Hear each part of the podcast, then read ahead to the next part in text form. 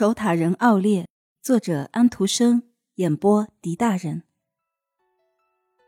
在这个世界里，事情不是上升就是下降，不是下降就是上升。我现在不能再进一步向上爬了。上升和下降，下降和上升，大多数人都有这一套经验。归根结底，我们最后都要成为守塔人，从一个高处来观察生活的一切事情。这是我的朋友那个老守塔人奥列的一番议论。他是一位喜欢瞎聊的有趣儿的人物，他好像什么话都讲，但在他的心底深处却严肃地藏着许多东西。是的，他的家庭出身很好，据说他还是一个枢密顾问官的少爷呢。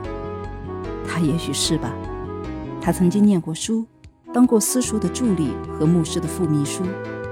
但这又有什么用呢？他跟牧师住在一起的时候，可以随随便便用屋子里的任何东西。他那时正像俗话所说的，是一个翩翩少年。他要用真正的皮鞋油来擦靴子，但是牧师只准他用普通的油。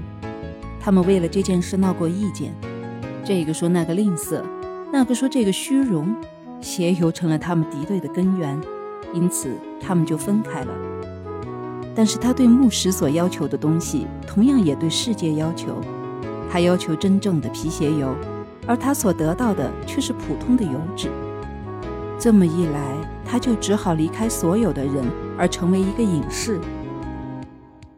不过，在一个大城市里，唯一能够隐居而又不至于饿饭的地方是教堂塔楼，因此他就钻进去，在里边一面孤独地散步，一面抽着烟斗。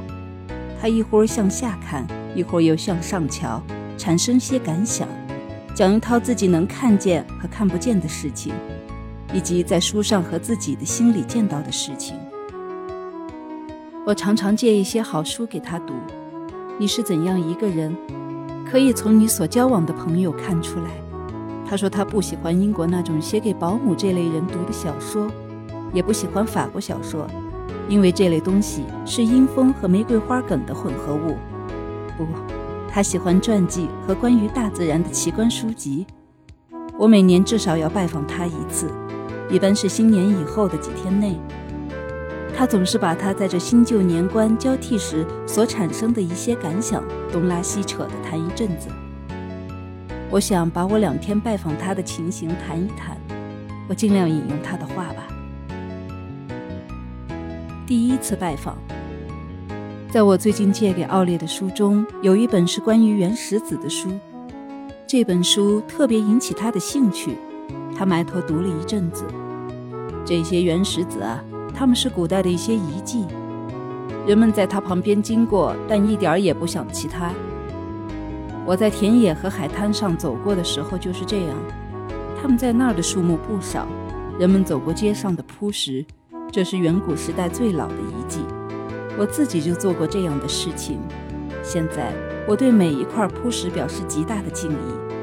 我感谢你借给我这本书，它吸引住我的注意力，它把我的一些旧思想和习惯赶走了，它使我迫切的希望读到更多这类的书。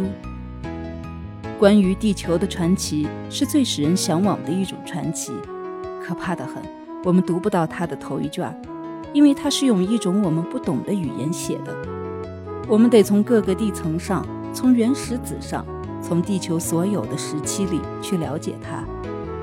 只有到了第六卷的时候，活生生的人亚当先生和夏娃女士才出现。对于许多读者来说，他们出现的未免太迟了，因为读者希望立刻就读到关于他们的事情。不过对我来说，这完全没有什么关系。这的确是一部传奇，一部非常有趣的传奇。我们大家都在这里面，我们东爬西摸，但是我仍然停在原来的地方，而地球却是在不停地转动，并没有把大洋的水弄翻，淋在我们头上。我们踩着地壳，并没有裂开，让我们坠到地中心去。这个故事不停地进展，一口气存在了几百万年。我感谢你这本关于原石的书，他们真够朋友。要是他们会讲话，他们能讲给你听的东西才多呢。如果一个人能够偶尔成为一个微不足道的东西，那也是蛮有趣儿的事儿。特别是像我这样一个处于很高地位的人，想想看吧，我们这些人即使拥有最好的皮鞋油，也不过是地球这个蚁山上的寿命短促的虫蚁。